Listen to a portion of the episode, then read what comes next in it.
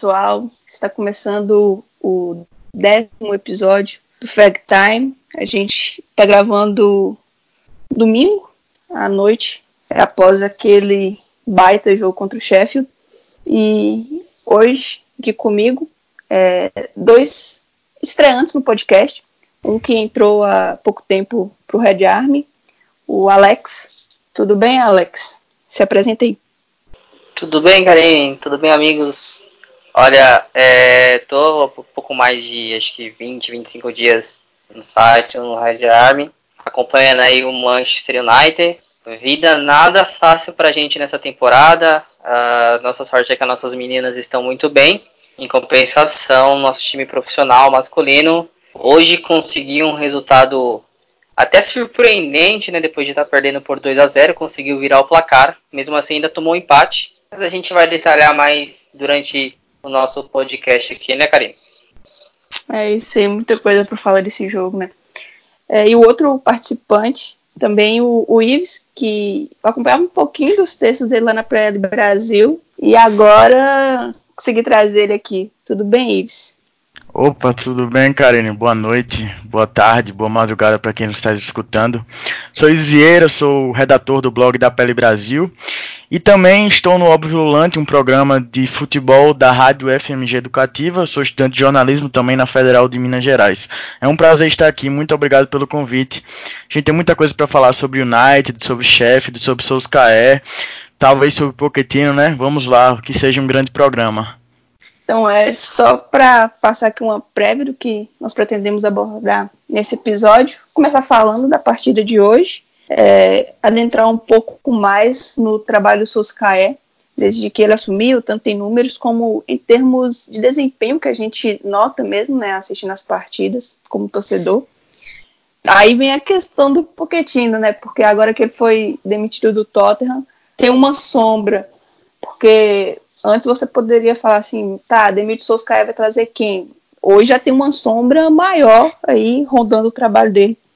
Vamos falar também um pouco dos próximos jogos, as expectativas. E é isso aí, né? Vamos ver no que vai dar.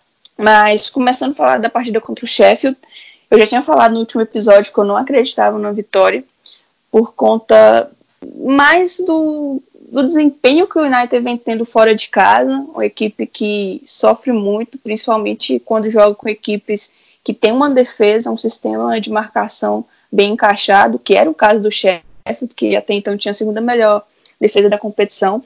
Então eu acreditava que seria um jogo difícil, como de fato foi, e pensava assim que a gente conseguiria um empate. Aí quando acaba o jogo, fica aquela sensação ruim, porque dava para beliscar uma coisa. Uma coisa não, né? Dava para beliscar uma vitória. É tão próximo ali, né? Já os 90, 91, que foi sair o empate do Sheffield. Mas, falando um pouco da partida, qual foi as suas impressões é, do jogo, da forma como ele se desenhou e o resultado final, Ives? Então, enfrentamos o Sheffield United, não é mesmo? Não é surpresa nenhuma que o Sheffield é uma boa equipe, uma equipe bem treinada, com um grande trabalho do seu técnico, surpreendendo, ocupando as altas posições de uma equipe que veio da Championship nesta temporada. O Sheffield abriu 2 a 0 e mostrou novos, novos defeitos do United, novamente os defeitos, tanto na defesa quanto no meio-campo, que hoje estava sem McTominay, né? Lembrando sempre que estamos gravando no final do domingo, então a partida foi hoje. Mostra novamente a importância de que esse que o escocês vem tendo na equipe, que chegou, né? O escocês começou atuando no United a partir do José Mourinho, um, do, um dos um pequeno legado que ele deixou na equipe dos Red Devils. Então, abriu 2 a 0 né? Gols de João Fleck e Musset. E uma virada surpreendente por 3 a 2 e por pouco não saiu com a vitória, né? Com os jovens, os três que fizeram gols crias da cria do, do da equipe de Manchester. Surpreendente e pena que, que o, o, empate veio, mas mostra que a equipe ainda tem defeitos, não é mesmo? Solskjaer tem, tem méritos na, na virada, visto que colocou o Greenwood na partida, mas ainda não, não, não mostra a consistência defensiva que já era esperada a partir da chegada de Maguire. A defesa que hoje joga com tem três jogadores que são titulares titulares, né, de, que é o, o Ambissaca, o Lindelof, o Maguire e o Brandon Williams, mostra que pode ser esse lateral esquerdo, né, que há tanto tempo o United não tem, desde, sei lá, Evrar, não tem um, um lateral firme, já que visto que Luke Shaw chegou cercado de expectativas em 2014, mas hoje em 2019 ainda não conseguiu se firmar, apesar da boa última temporada, visto que foi eleito o melhor jogador da equipe. Minha, minha impressão inicial é esta, qual é a de vocês? O Alex aproveitar aí que o, a fala do Ives.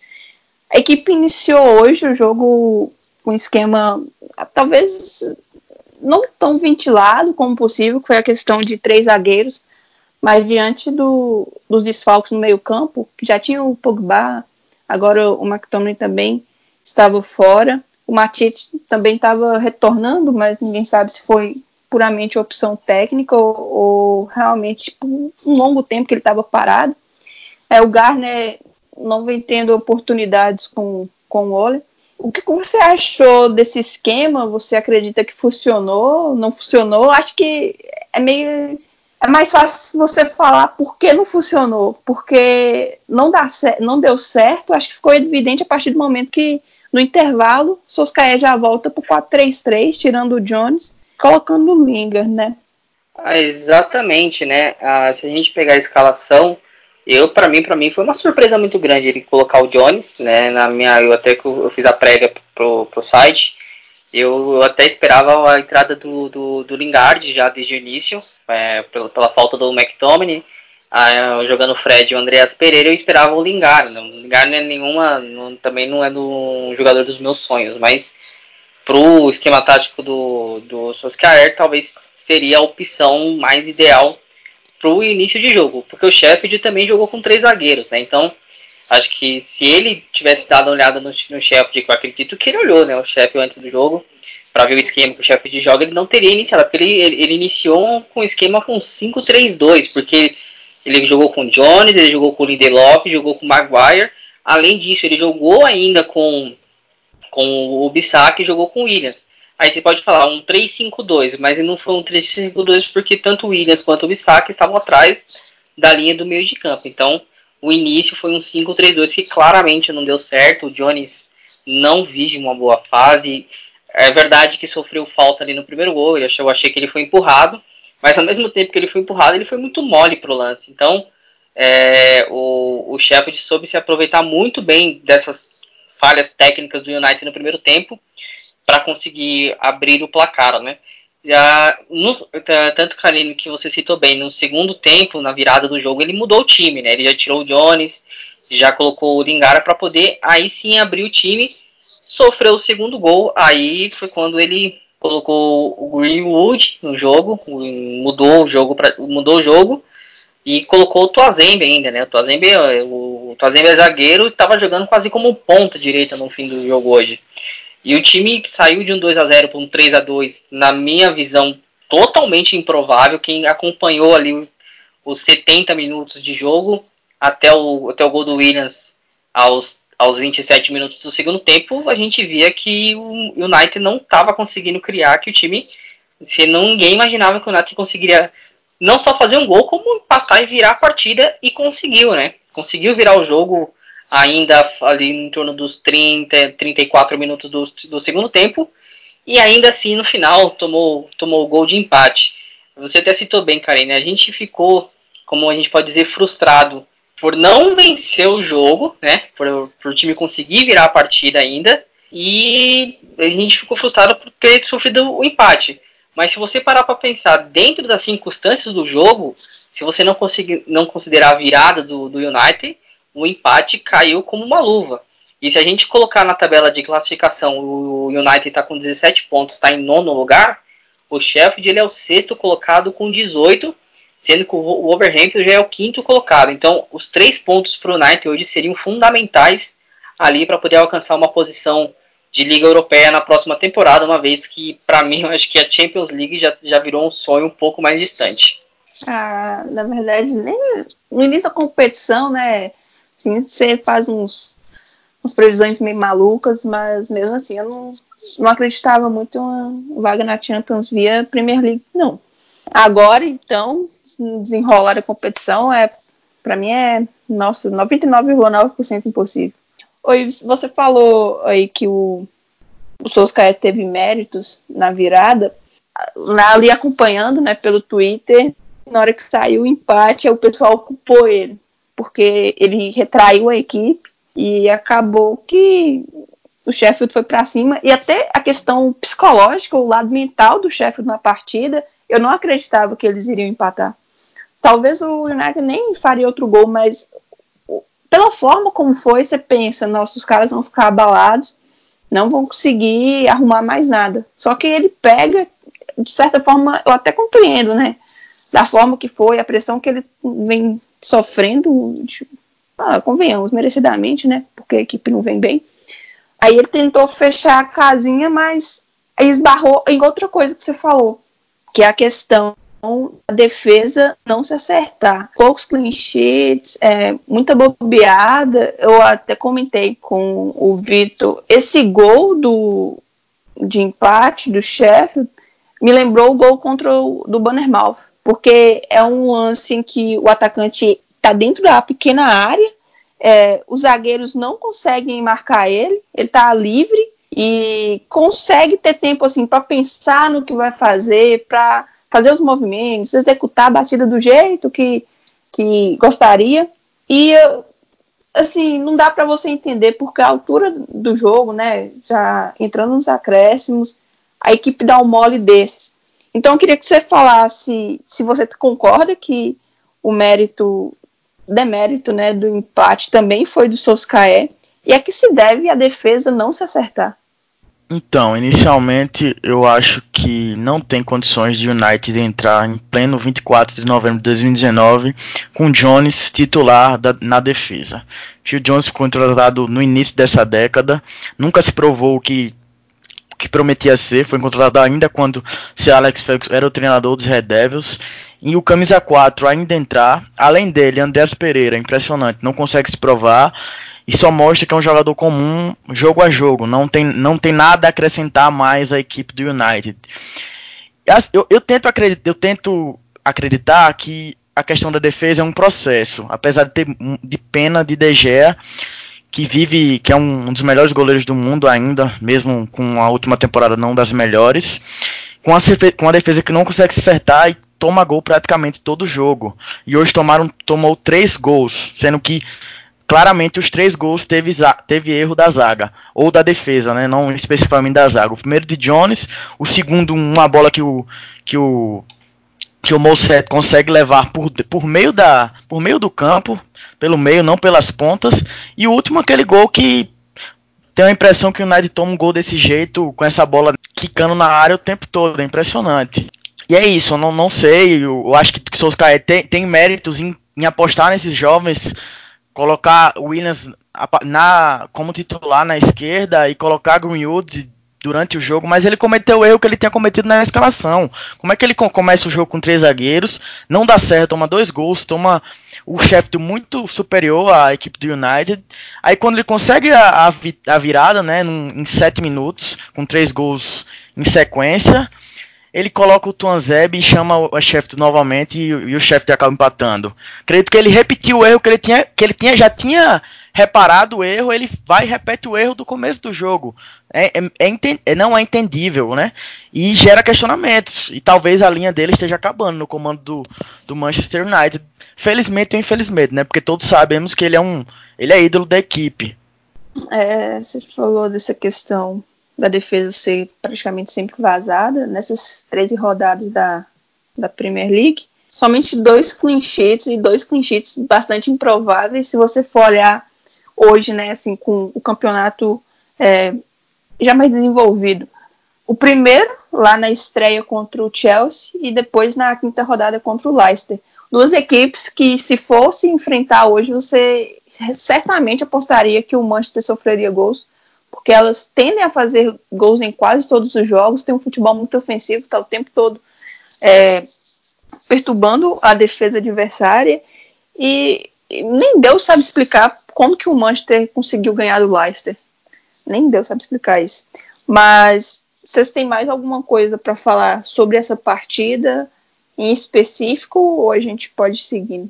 Karina, eu só queria destacar mesmo o, como já foi citado aqui, os meninos, né? O, ha, o Redford, o Greenwood o Williams, da base do United, tanto que os gols, os, os gols saíram deles, os meninos da base, que tem uma média, aí juntar os três, uma média de menos de 23 anos. Talvez é, o, o ponto pode ser esse, né? Os, os garotos da base que estão entrando bem no time. A gente vai falar mais pra frente sobre o jogo contra o Astana pela Liga Europa no meio da semana. A tendência é que a gente veja mais nomes, né, do, de jovens da base pode ser ali um, uma, uma, luz no fim do túnel, é, a entrada desses garotos, porque a gente vê que eles têm vontade, a gente vê que eles até certamente estão incomodados com a, com a situação do Manchester United nos últimos anos. Ali pode ser uma luzinha no fim do túnel, esses garotos, Karine. Eu queria só deixar um dado, né? Queria deixar um dado sobre Marcus Rashford. Muitos não, muitos esquecem, né, que ele tem apenas 22 anos completados em outubro desse ano, porque visto que ele está na quinta temporada, ele iniciou sua trajetória com a camisa do United muito jovem, né? Nos últimos 11 jogos de Rashford, o Rashford só não marcou em dois. 11 jogos não só pelo United, mas também pela seleção. Os dois jogos que ele não marcou foi contra o Partizan e o Bournemouth.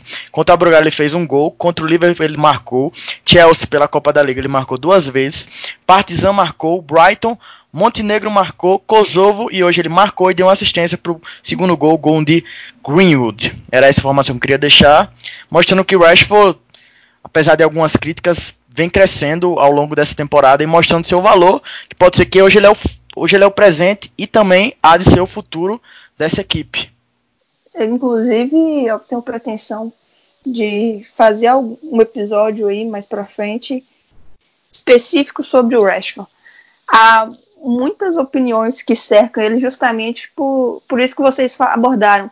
A questão da idade, ele aparenta ser muito jovem, é, mas quando você vai olhar o tempo que ele já tem de casa, e principalmente o tempo que ele já tem de Premier League, é, é assim, seria um, um período adequado para quem vem de fora já, já se acostumar, já se adaptar à liga.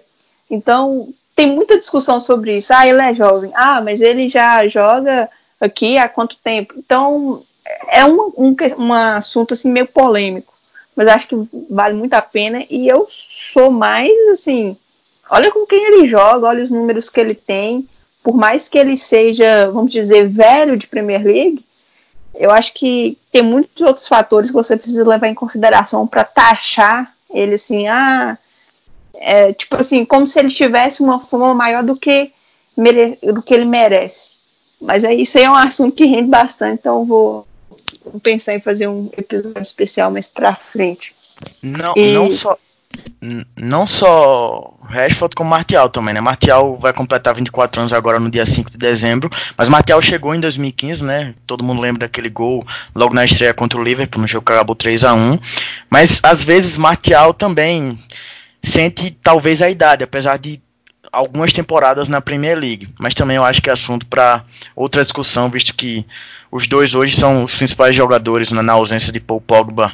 O, o Marshall, ele tem uma a torcida lá em Manchester, ao menos parece assim gostar muito dele, com, tem uma moral muito grande com eles e eu já com ele eu já fico meio atrás, mas é como a gente já falou, continuar acompanhando que o podcast que mais para frente vai vir episódio aí falando sobre eles. Bora falar de outro cara que gera muita polêmica, que é o Solskjaer. Ele que chegou, foi efetivado, né, na verdade, ainda não tem um ano, mas após aquele milagre de Paris, ganhou a, a efetivação, é, para meu ver, de maneira muito precipitada, mesmo na época eu já tinha essa opinião. E depois daquilo ali, as coisas foram só ladeira abaixo. O time começou a ir mal, é, não obter resultados, a torcida começou a ficar impaciente, começou a surgir os primeiros protestos pedindo a saída dele. A saída do Ed, dos Glazers, é algo que, que pedem sempre, né? Então já vai no pacote. Só que também o Soskai ele tem muita proteção pelo fato dele ter sido um, um jogador, ter sido ídolo. E a história né, que ele construiu, principalmente aquele gol na final da Champions contra o Bayern. E às vezes parece que a mão pesa menos para poder falar sobre ele. Porque se você for analisar números frios, poxa, o futebol é mais do que números. Você tem que analisar contextos, desempenho, fatores externos, ambiente no clube, uma série de fatores. E realmente você tem que analisar tudo isso. Mas, como eu disse, a partir do jogo contra o Paris Saint-Germain, você não consegue notar nem bons números, nem bom desempenho. O futebol da equipe inexiste. Hoje mesmo, é, contra o Sheffield, o primeiro tempo não teve ataque do Manchester. Na verdade, até, rapidinho, mas como o Alex falou, no geral, no geralzão, o Manchester jogou, se 10 minutos da partida foi muito. O negócio é que ele jogou 10 minutos muito bem, muito bem mesmo, e conseguiu fazer os três gols. Mas os outros 80 minutos foram todos do Sheffield. Tanto que antes do primeiro gol, já era pra gente estar tá perdendo ali de uns 3 a 0 se não fosse o De Gea fazendo grandes defesas. Então, assim, o time dele apresenta deficiências em todos os setores. É, a defesa, como você falou, Isa, eu acho que está em construção, até pelo, pelas contratações, pela idade né, do, dos que compõem ali a linha. Agora com o Williams assumindo, graças a Deus, o lugar do Young e o Shaw também, ninguém nem sabe o que, que virou. Então, ali, está em construção a defesa? Tá, mas o Lindelof muito seguro. Você vem para o meio, que talvez seja o, o setor do Manchester hoje mais deficiente, tanto em número quanto em qualidade. Por que em qualidade? O Fred chegou com uma pompa, talvez pelo valor, mas que não se justifica. O Pogba nunca entregou o que imaginava. O McTominay que vem superando as, expectativas de todos, né? Eu até imaginava que ele seria apenas um jogador útil, o cliente entra e não compromete, mas na verdade ele tem sido a principal peça e hoje a gente sentiu muita falta dele. O Andréas e o Lingard, né, com todo respeito, eu nem conto. E fica faltando, porque machucam um, e ainda mais o departamento médico do Manchester, como é que é. E o time não tem peças e fica assim vulnerável, não tem criação. Então, assim, é uma série de fatores que você realmente tem que pensar para analisar o trabalho do Solskjaer. Mas a números frios, frios, frios, no campeonato inglês, ele tem 34 jogos no comando, 16 vitórias, 9 empates e 9 derrotas. São 55 gols marcados e 40 gols sofridos. Mais de um gol sofrido por partida. Então aí já entra a questão da defesa que a gente vinha comentando. A defesa não vai se arrumar só você trazendo o Maguire por um caminhão de dinheiros e jogando ali. E diante desses números, Alex, você acha do trabalho de Soscaé? Demite, não demite? Deveria ter sido efetivado, não deveria? Você acha que ele ainda vai conseguir melhorar? O que, que você pensa?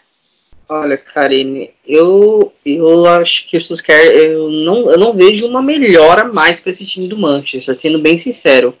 Mas se a gente pegar o, o, o voltando à temporada passada, é, ele, na verdade, ele deu ali um choque de realidade no time, né? Quando saiu o Mourinho, o Mourinho tava brigando com todo mundo lá dentro do grupo, já tava brigando com, com, com o Ed, então o Mourinho realmente não tinha, não tinha mais um clima para poder continuar no Manchester.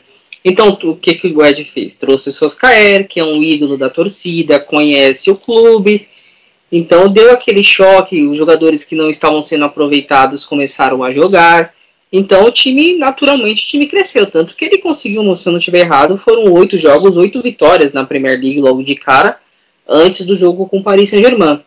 Aí no jogo com o Paris Saint-Germain, o jogo em Manchester, o Paris Saint-Germain fez 2 a 0 ganhou justamente o jogo.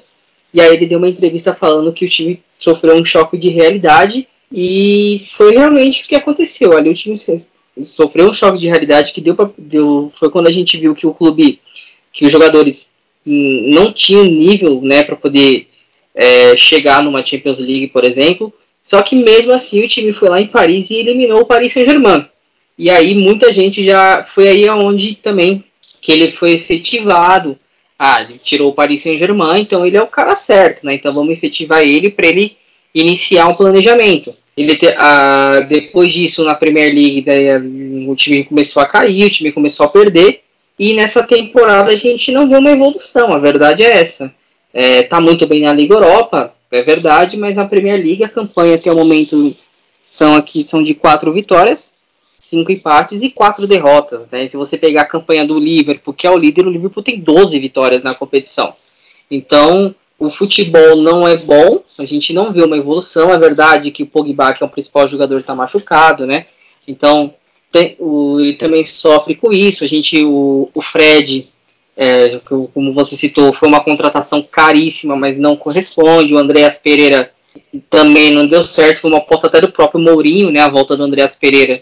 Dentro de campo a gente vê que ele não acerta um passe, o time não tem um, um camisa 10, então também falta, falta peças mas o Suscaer teve a chance é, nessa janela de trazer jogadores para poder arrumar seu time. E ainda mais, ele ainda perdeu o Lukaku, né? O Lukaku saiu do United e a gente também ficou sem um camisa 9. Então, o time, ele, ele tem bons jogadores, né?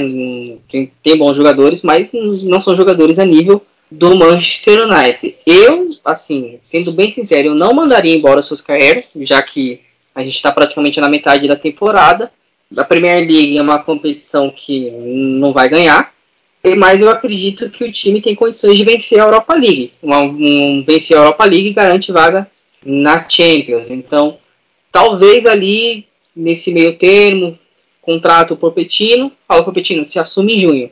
Que aí o Popetino também dá aquela esfriada de cabeça, acabou de sair do Tottenham, né, dá aquela esfriada de cabeça e inicia um trabalho é, desde o início na próxima temporada. Eu acredito que se mandar embora o Suscaeri e trazer o Popetino agora, talvez o time até reaja, mas não vai aspirar muitas coisas também não, Karine. Então, assim, temporada passada, ele conseguiu 16 vitórias em 29 jogos. É um número relativamente bom, né? Que se eu contar que para técnicos, assim, aproveitamento com mais de 50%, você já, tem um certo certa paciência, tolerância, beleza. Aí nessa temporada, você contando os jogos também pela Europa League, pela Carabao Cup, são 19 jogos e 9 vitórias, 6 empates e 4 derrotas. 32 gols marcados e 21 sofridos.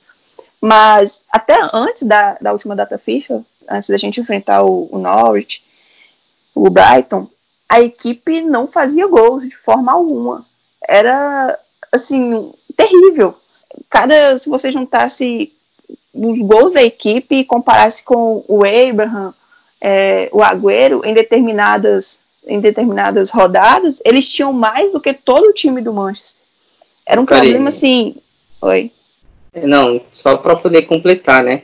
O, antes da, dos jogos contra o Norwich e contra o Brighton, o United ele só tinha feito mais de dois gols em uma partida, que tinha sido contra o Chelsea na primeira rodada da Premier League. Se pegar o tanto de jogos até o jogo contra o Norte, que o time marcou três gols, a distância é enorme. Então você está considerando só o inglês, né? Isso, exatamente. Só, só pegando realmente só a da Premier League. Acho que é, realmente antes do Norte, acho que foi o único jogo que o United fez mais de dois gols numa partida foi exatamente contra o Chelsea. Eu lembro quando o Leicester meteu o 9x0 lá no Southampton, a gente começou a pesquisar e eles tinham feito mais gols em um jogo do que o Manchester em meses, assim, era um, um troço absurdo. Mas, complementando, é, esse início de campeonato do Manchester é o pior em mais de 30 anos. É uma campanha, assim, desastrosa. É, o pessoal até fazia de início com é uma piada, né, brincadeira, será que vai ser pior que o David Moyes? E tá sendo pior do que o Moyes, porque passa aqui os números dos técnicos depois do, do Ferguson, após 13 rodadas da Premier League, e são bem decepcionantes, né? Na temporada 12 e 13, o, a essa altura a gente tinha 30 pontos. Na 13, 14, 14, 15, 22. Beleza, né? Aí vem 15, 16 ali com o Vangal, a gente empolga, tá com 27. Aí na 16, 17, Mourinho tá com 20. 17, 18, 29. Aí ali foi, foi euforia total, né? Aí na temporada passada a gente estava com 21 e nessa temporada a gente está com 17 pontos. É, a gente, na hora que estava no Twitter mesmo, é, tinha até um, um comparativo. Se você juntar hoje o, a pontuação do, do United e do Arsenal, dá 35 pontos. Se você juntar a do United e a do Wolves, né, que é o primeiro ali fora do, do G4, dá 36. E o Liverpool tem 37. É uma diferença assim absurda, muito monstruosa mesmo. Ninguém acredita que o United está no mesmo patamar do que o Liverpool, ninguém é louco de pensar isso. Equipes em estágios diferentes, é verdade, mas a disparidade se mostra tão grande em números assim que chega a ser espantoso. O que, é que você acha desses números, Ives? É, tão preocupante. Então, né, são números que assustam à primeira vista, é complicado mesmo. Sobre o Solskjaer, quando ele foi anunciado como técnico interino, eu, na minha visão, eu acredito que os, que os dirigentes do United não, não acreditavam que ele fosse ser capaz de fazer o que fez naquele seu início muito bom à frente, interinamente. E, e acredito que depois da, da eliminação que eliminou o PSG, naquele, naquele dia histórico, foi, foi, era impossível não efetivá-lo. E, e, e, aí, dia a dia, mostra que talvez essa, essa decisão tenha sido precipitada, mas acho que não, não tinha como não efetivá-lo. Com a situação, não tinha como não efetivá-lo depois do, dele ser um dos principais responsáveis por aquela virada histórica. E sobre Solskjaer, já que já foi levantado a temática do Pochettino, né, que foi demitido na última terça-feira, dia 19, do Tottenham, que já contratou o José Mourinho, ex-técnico do United. O mais fácil falar agora é que pode é para contratar Pochettino e demitir Solskjaer. Porém, eu concordo que o time não demonstra evolução, demonstra pouquíssima evolução. Tem alguns lapsos, né, como esse jogo de hoje, o jogo contra o Liverpool principalmente. É, eu fico nesse, nesse dilema. Eu não sei se é para demitir Solskjaer e contratar Pochettino ou outro técnico como Maximiano Allegri, multicampeão com a Juventus na Itália, ou se é para acreditar no processo. E esse processo, eu gosto de usar o processo entre aspas, né, que é um é o, talvez é seja o processo que o Liverpool passou também durante quase uma década para chegar hoje onde está, um dos melhores times da Europa e do mundo, né? Líder disparado da, da Premier League, eu acredito que até virtual campeão para o Liverpool perder esse título vai ser muito difícil. E é isso, eu não sei, eu fico nesse dilema, não, não sei se, se é hora de, de contratar Pochettino ou que nem o Alex falou, ficar com, com Solskjaer até o final da temporada. Eu, eu acredito que Solskjaer vai vai ter um papel importante nesse processo até que o United volte a disputar grandes coisas, seja na Europa, seja na própria Inglaterra. Quero algum vou já que já puxamos o assunto do Pochettino, vou trazer alguns dados aqui, né? Eu digo que Pochettino, eu até escrevi um texto para Pele Brasil na última terça-feira, Pochettino mudou o patamar dos Spurs, tanto dentro da Inglaterra quanto fora da Inglaterra, né? O Pochettino levou o Tottenham magicamente à final da Champions League que só não foi campeão porque tinha um Liverpool do outro lado muito bem estruturado, sob o comando de Jürgen Klopp. No time londrino, né, no Tottenham, o técnico argentino teve 293 partidas, sendo 159 vitórias, 62 empates e 72 derrotas. E Pochettino foi o terceiro treinador a alcançar de forma mais rápida a marca de 100 vitórias na Premier League, somente atrás e ninguém mais nem menos que Sir Alex Ferguson e José Mourinho, talvez os dois maiores técnicos da história da, da Premier League. Então, é repetindo, esse dilema, não sei se seja melhor acreditar nesse tal processo ou seja a hora de recomeçar tudo novamente com Pochettino, com contratando Pochettino, um cara que já está acostumado a, a Premier League, apesar de não ter conquistado nenhum título à frente dos Spurs, realmente mudou o patamar do Tottenham. Hoje o Tottenham é outra coisa do que quando ele chegou cinco anos e meio atrás. Ele, se vier, né, o Maurício ele vai ter que fazer um, um processo de reconstrução. Eu acredito que o Solskjaer dá indícios de que tem um, um projeto, tem um planejamento, tem uma linha clara que ele deseja seguir. É, como eu comentei no episódio passado, historicamente o, o, Manchester nunca foi de fazer contratações bombásticas de atletas que estão em alta, são os mais cotados, tipo o que o Real Madrid faz né, com os Galácticos. O Manchester sempre priorizou muitas categorias de base e formou equipes com jogadores é, sabendo garimpar bem é, bons valores, seja em equipes menores da Premier League, seja na Championship. Essa é a essência. Acontece que a partir do momento que o Ferguson saiu, também coincidiu com uma época do boom assim do mercado de transferências com valores estratosféricos, é, muito fora da realidade. Aí entra a questão também do negócio, como virou o futebol em termos de marketing, da imagem que você tem do atleta. Então, por vezes, é, passa a impressão, passou, pelo menos para mim, a impressão até, de que algumas contratações se davam mais ao, ao que o nome do atleta traria ao clube, em termos de, de visibilidade mesmo, do que propriamente por acreditar que ele teria uma entrega dentro de campo compatível com os valores que estavam sendo especulados na, nas negociações. Então acho que o Manchester se perdeu um pouco nisso também. Claro que o tempo vai mudando, você vai tendo que se adaptar, mas foi muito brusca.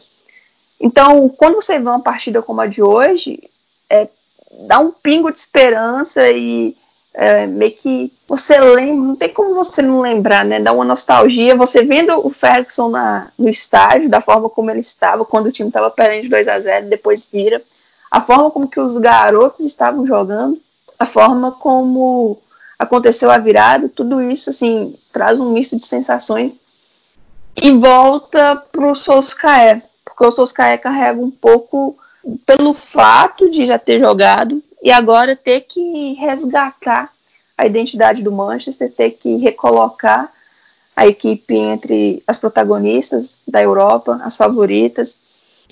E tudo é um processo, como você falou do Liverpool, é um, não é algo que vai acontecer do dia para a noite, mas talvez o que mais pesa nesse momento é a incerteza. É a incerteza de que será mesmo que eles têm uma linha de raciocínio ou será que eles estão só só se enganando, porque o, o Ed, ele contrata um técnico, não, a gente vai apoiar, tem um planejamento, vamos seguir, tal, tal, tal. E depois ele, ele tinha renovado pouco tempo antes com o Mourinho e depois demitiu o cara, assim. Tudo bem que ele perdeu o vestiário, teve a, as brigas lá com o Pogba, mas assim, não dá muito para você confiar na, na palavra de direção.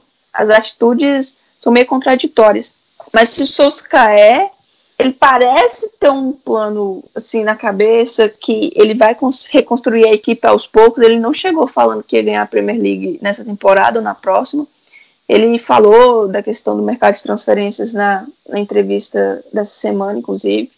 Vamos contratar. E se você for notar, o mercado do Manchester foi ruim em termos de número, mas nas peças contratadas eles acertaram. O Maguire, o Bissaka e o James entraram bem na equipe, é, eram peças necessárias. Acontece que a gente precisava de muito mais peças, mas também sabemos que em uma janela só você não vai dispensar 15 e contratar 15. Mas eu, eu não sei, porque eu acho que o que pesa também para o Solskjaer é o fato do histórico dele como treinador. De não ter feito um trabalho é, tipo nível o que o Klopp fez no Dortmund, pegar uma equipe que é intermediária para grande ali na Europa, fazer assim, campanha boa na Liga, na Champions, reconstruir mesmo. E ele não tem esse nome como treinador. Eu acho que é isso que me deixa tão atrás com ele. E já que vocês estão falando aí do Pochettino, é, agora que ele está desempregado, começa a ventilar, a vincular o nome dele sempre ao United. Você acha que, se ele fosse contratado, poderia acrescentar ao time hoje, Alex? Olha, é, é até um pouco complicado você falar, né? Porque o, o ele, ele, ele é um técnico completamente diferente do Solskjaer e ainda mais do Mourinho, se eu pegar os dois últimos técnicos do Manchester, o Solskjaer é o atual. É, é, a gente teria que ter um pouco mais de paciência com o Popettino, porque para ele chegar agora, por exemplo, vamos ver se o Solskjaer cai amanhã, dando exemplo, e o Popettino é anunciado na, na terça-feira. Não, não dá para você imaginar ele fazendo alguma coisa revolucionária em seis meses. Não dá. É, mas eu acredito que talvez eu acho que é, é um nome mais que é um nome que é nome que vai ser mais procurado no mercado agora. Você vê que É, essa, essa semana já saiu que ele foi procurado pelo Bayern, o Arsenal tá mal também, tá pro Naemen tá quase caindo lá, então Popettino é um nome especulado no Arsenal também. E no Manchester United também é um nome que o United já teria ido atrás, né, no, nessa, na janela passada, mas ele não quis sair do Tottenham naquela oportunidade. Então, é, é uma oportunidade de mercado que muitos clubes estão atrás. Iriam atrás no caso também. Eu, como eu falei, eu, na minha opinião, eu não, não tiraria o Solskjaer agora, eu deixaria ele ficar até o fim da temporada, daria a temporada para ele, porque eu acho que é até, é até justo com, com, com o treinador, é pelo, é pela campanha que ele fez no, nos seis meses que ele ficou ano passando na última temporada. E nessa temporada não está bem, é verdade, mas eu, eu, vejo na Liga Europa uma chance de título. Então é, é, um, é onde eu acho que o, o ele arrumando essa equipe para poder ganhar a Liga Europa. Eu acredito que temos grandes possibilidades de vencer a Liga Europa. Por isso eu não tiraria o Suscaer agora. Eu acho que se trocar o técnico nesse momento, a gente pode até se perder nessa questão da Liga Europa e terminar a temporada sem título, né? Então, é, eu vejo essa, esse pequeno problema, mas o Popettino é um técnico que eu gosto, é um técnico que joga para frente, né? É, tem um, joga com um esquema pré-definido ali com seu 4-4-2, perdão, 4-3-3, ou então o 4-2-3-1 que a gente gosta de falar ultimamente, só você ver o jeito que o Tottenham jogava.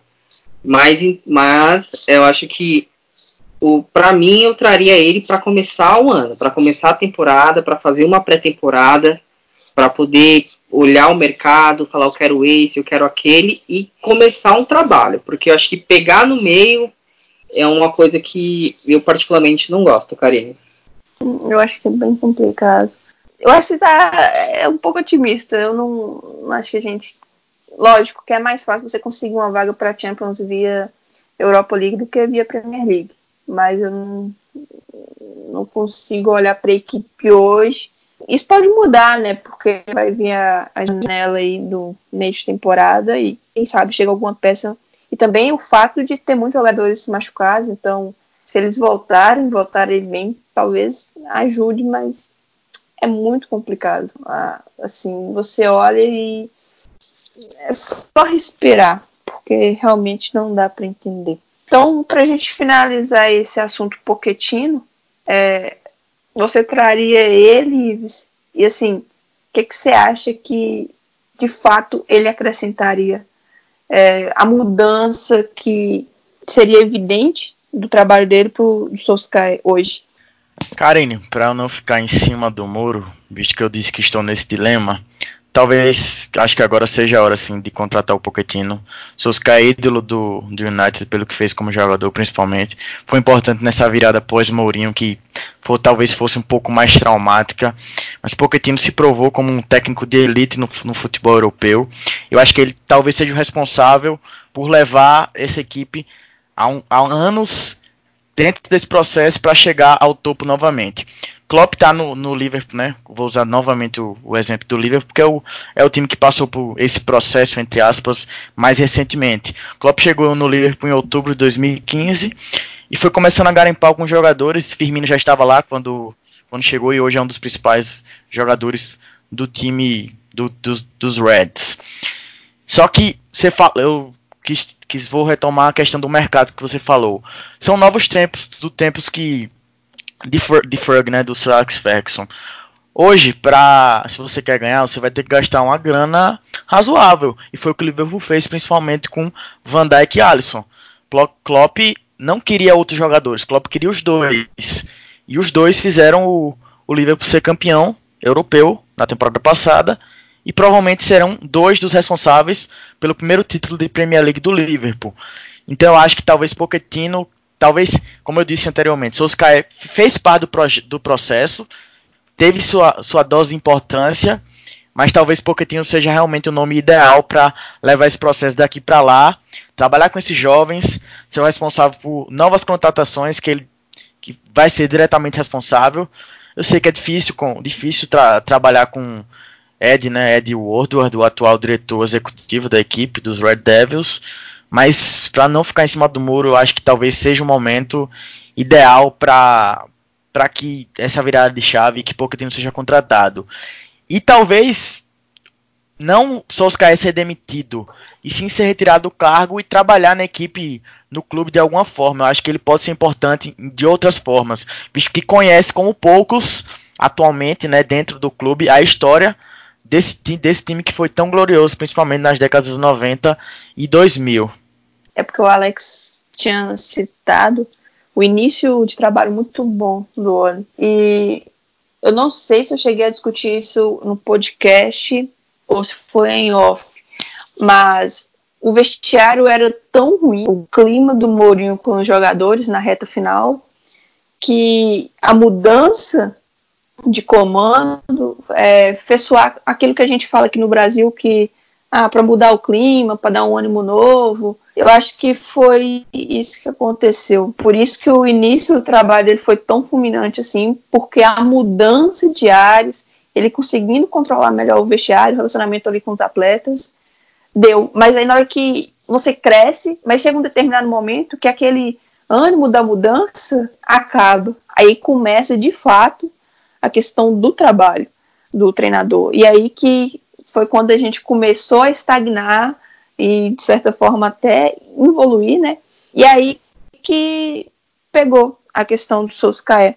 Mas, assim, eu não sei se eu demitiria agora, agora, agora. Talvez esperar o que vai acontecer até a abertura da janela. Se a situação estiver muito pior, porque já está ruim, né? Não tem como negar a gente estando a 20 pontos do líder, é, a distância que a gente tem, tem para o G4 é o mesmo que a gente tem do Lanterna, que são de 9 pontos. Mas da zona de rebaixamento a gente está só a 7. Então, assim, é preocupante? É preocupante. Não acho que o Manchester vai cair, mas convenhamos que você terminar a competição ali em um 16 lugar, por aí, é, é inaceitável, né? Mas eu esperaria até o, o desenrolar ali, próximo, quando tiver mais ou menos no meio ali da janela de transferências, a desenvolver assim como a equipe tiver na Europa League, que tiver nas Copas, não em termos só de resultado, mas de desempenho mesmo. Aí sim eu partiria para uma mudança com o Pochettino e tem que ficar claro que não vai ser ele vir e a gente começar a, a contratar vários jogadores, começar a ganhar, nada disso. É, é um processo doloroso, porque se talvez tivesse sido feito assim que o Ferguson aposentou, a gente já estaria desfrutando de títulos, né? Mas não foi feito, pelo contrário, foi ruptura atrás de ruptura, é, trabalhos muito ruins do Mois, do Vangal, do Mourinho, assim, trabalhos que em determinado, por um curto período até que teve, é, uma certa aceitação, mas depois é, se perdeu todo. Para a gente fechar, para não ficar muito longo, bora falar das expectativas para os próximos jogos contra o Astana e o Aston Villa. É, contra o Astana, como a gente já está classificado, e a questão de que no final do, de ano é, o calendário fica mais apertado, o Manchester já tem muitos atletas é, no DM, então pode ser que mande, um, uma equipe reserva, um, completamente reserva, né, para falar a verdade. Não tem muito sentido, até para ele poder observar alguns atletas, tipo o Garner, que não tem ganhado oportunidades na equipe titular. O Chong, que começou a ter algumas oportunidades, mas de repente sumiu. E poupar mesmo o Rashford, James, é, não faz muito sentido você é colocar eles para estourar numa competição que você já está classificada à próxima fase. Você que tinha começado a falar do, do Astana, Alex, que, que você imagina para essa partida?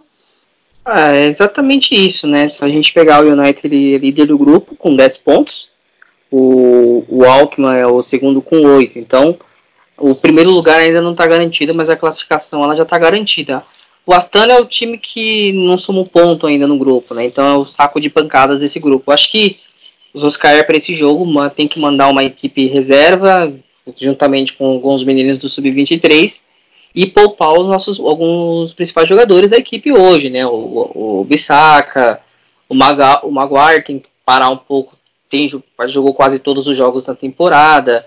é, o Redford, o Martial, então são jogadores que podem, podem ficar em Manchester, né, se preparando para o jogo, jogo do fim de semana contra o Aston Villa, enquanto algumas oportunidades, o Romata não vem jogando, é a chance para o Romata poder jogar, o Greenwood também ganhar uma oportunidade, o Williams, que foi titular hoje, também jogar, né, para ganhar mais minutagens, então são, é um jogo importantíssimo para esses garotos. Para o Soscaer, é mais para poder observar, ver aquele jogador que ele, pô, esse jogador que eu posso colocar lá na Premier League, que ele vai me dar resultado, posso colocar ele na Carabao Cup.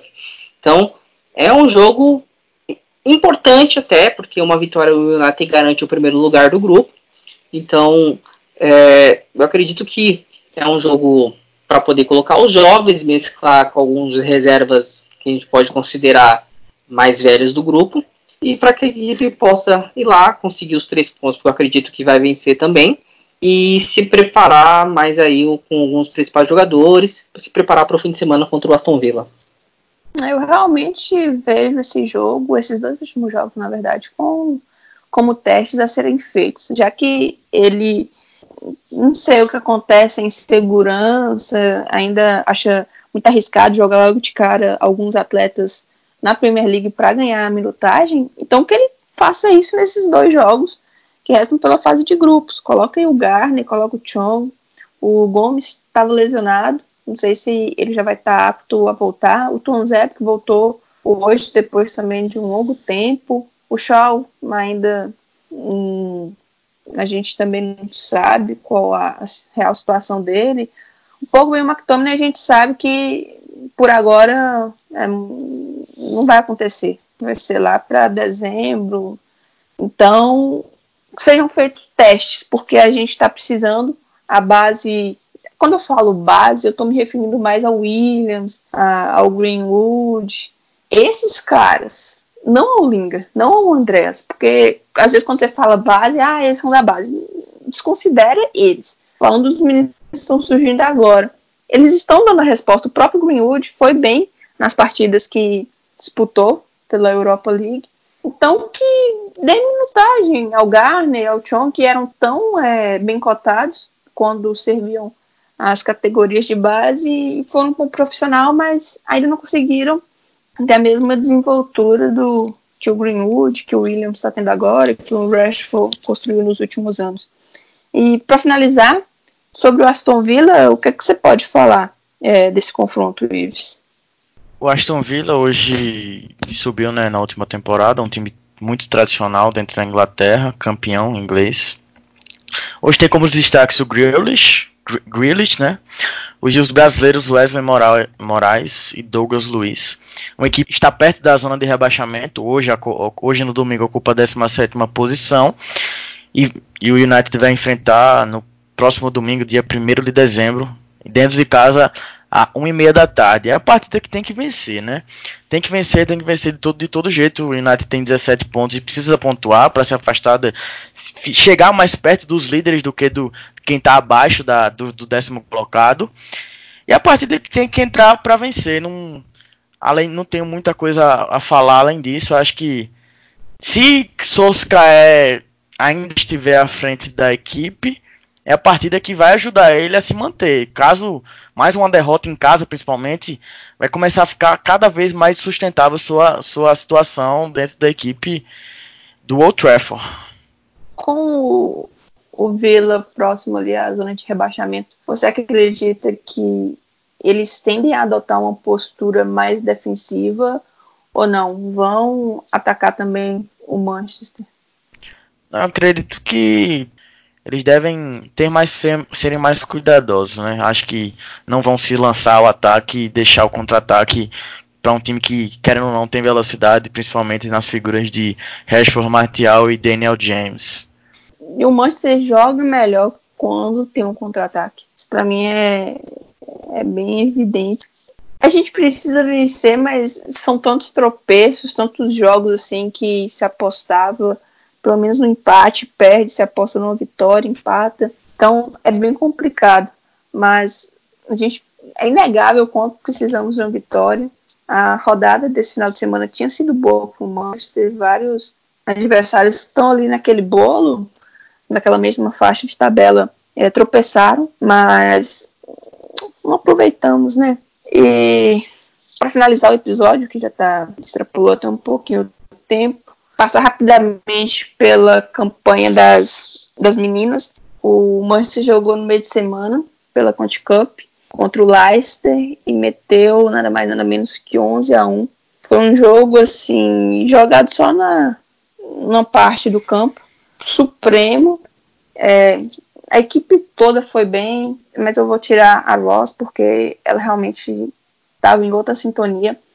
É, e agora, hoje, né, na verdade, mais cedo, inclusive antes do jogo do masculino, elas enfrentaram o Brighton em casa já pela Women Super League, tornaram vencer 4 a 0 dois jogos que a equipe poderia ter feito muito mais gols do que fizeram, porque cria, mas desperdiça muito, inclusive o ataque, para mim, tem sido o setor é, que você pode contestar, que foi muito bem na temporada passada, mas nessa não estão acertando muito o pé. É até meio que é, contraditório você falar isso depois que o time faz 15 gols em dois jogos na semana. Mas é que quando você assiste mesmo, você fica meio que, nossa, como que perde essas oportunidades.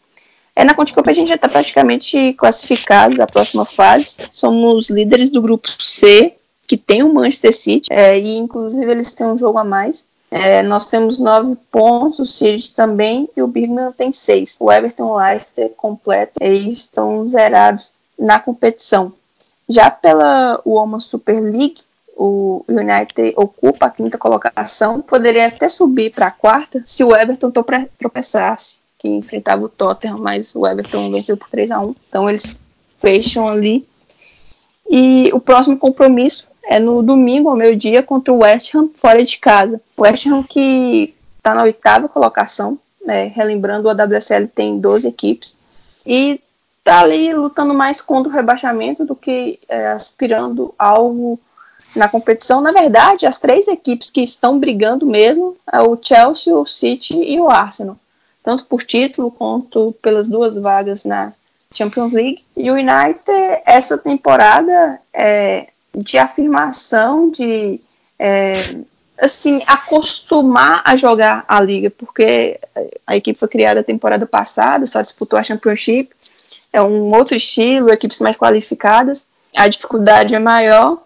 E pelo número limitado de vagas a Champions e por não ter Europa League na modalidade feminina, fica meio que restrito. Ou você briga ali só pelo título, ou você fica meio que uma situação entre as primeiras, mas não consegue um algo a mais, entendeu? Mas acho que o Manchester tem tudo para juntar ali com essas três equipes e formar um, um Big Four é, das principais, é, dos principais times femininos da Inglaterra. Daqui duas temporadas é o que eu imagino que nós possamos sim ter um trabalho mais consolidado, que você entra, inicia ali a temporada pensando que no mínimo vai conseguir a vaga para Champions. Essa temporada não vai acontecer, até pelos confrontos diretos que nós perdemos todos, então isso aí está dando a diferença para as três equipes. E o ano que vem, na verdade, a temporada que vem, talvez, né, assim, com investimento, é, possa ser que se belisque, mas acho também muito provável hoje se conseguirmos algum, alguma conquista, seria nas Copas, porque é um torneio mata-mata, e aí a situação é bem mais parelha.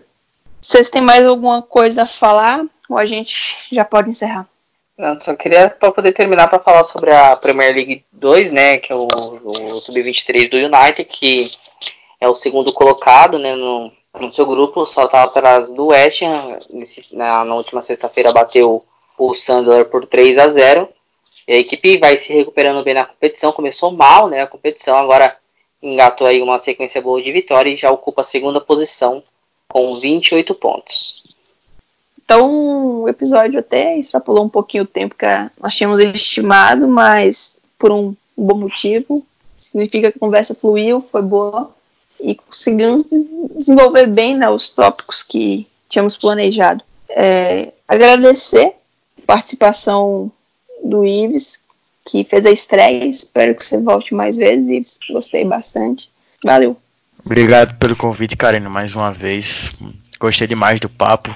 Eu, eu estou estreando em gravações de podcast assim pela internet. Um prazer. Espero voltar outras vezes, né? Só lembrando que eu estou na Pele Brasil, você pode nos seguir no Twitter, estamos com arroba PLBrasil1, no Instagram pl.brasil e no Facebook Pele Brasil e também no YouTube, só é procurar. No Twitter, meu Twitter pessoal é Ives com Y, Ives, YVES, Vieira A com A a mais. E além da Pele Brasil, também estou no Óbvio Lulante, um, um projeto que é um programa que já tem mais de 10 anos e está na décima temporada, na verdade, né? Uma parceria de um, do GFUT, grupo de estudos sobre futebol e torcidas da EFET, Escola de Educação Física, Fisioterapia e Terapia Profissional da FMG, com a Rádio FMG Educativa. Eu estou lá como produtor, como comentarista e também como apresentador. Você pode nos escutar todas as quartas-feiras, às 18 horas, no nosso Facebook ou, até, ou a partir da ufmg.br barra rádio. E também depois estamos em qualquer agregador de podcast, só é procurar, óbvio, o Lulante. Também você pode procurar na gente no Facebook, no Instagram e no Twitter. É isso. Muito obrigado, Karine. Espero retornar outras vezes. Foi um prazer. E esse papo foi muito bom. Espero ter ajudado e colaborado com esse rico debate. Ah, contribuiu, com certeza. Ah, agradecer você também, Alex. Talvez agora, né, que você está fazendo parte do, do Red Army, seja uma figura mais constante aqui no podcast, que a gente está sempre revezando, até para ter opiniões diferentes, visões diferentes, e sempre tentando agregar. Valeu pela participação. Ah, eu que agradeço, Karine, pelo convite, né? Já era para a gente ter tentado na segunda-feira, acabou não dando, mas sempre que precisar, tô aí sempre sempre disponível, estou sempre aí no site, né? Geralmente agora estou postando mais os pré-jogos, fazendo os resumos na hora de RAM. É, tenho meu perfil oficial lá no Twitter, que é o Alex Bispo 11. Também cuido do MKDonsBR, né, o MKDons Brasil, que é o arroba Dons BR. Também participo do projeto de web rádio, também estou na, na, na Rádio Poliesportiva, de lá a gente fala transmite vôlei, transmite basquete, transmite futebol, transmite vários esportes lá. Faço narração, comento, faço uma reportagem também. E também estou lá no site do SPFC 24 Horas, que é 24 horas aí falando do São Paulo Futebol Clube. Obrigado pela oportunidade, viu, gente? Para finalizar, passar as redes do, do Redarme. A gente está no Instagram, no Twitter, como arroba Brasil.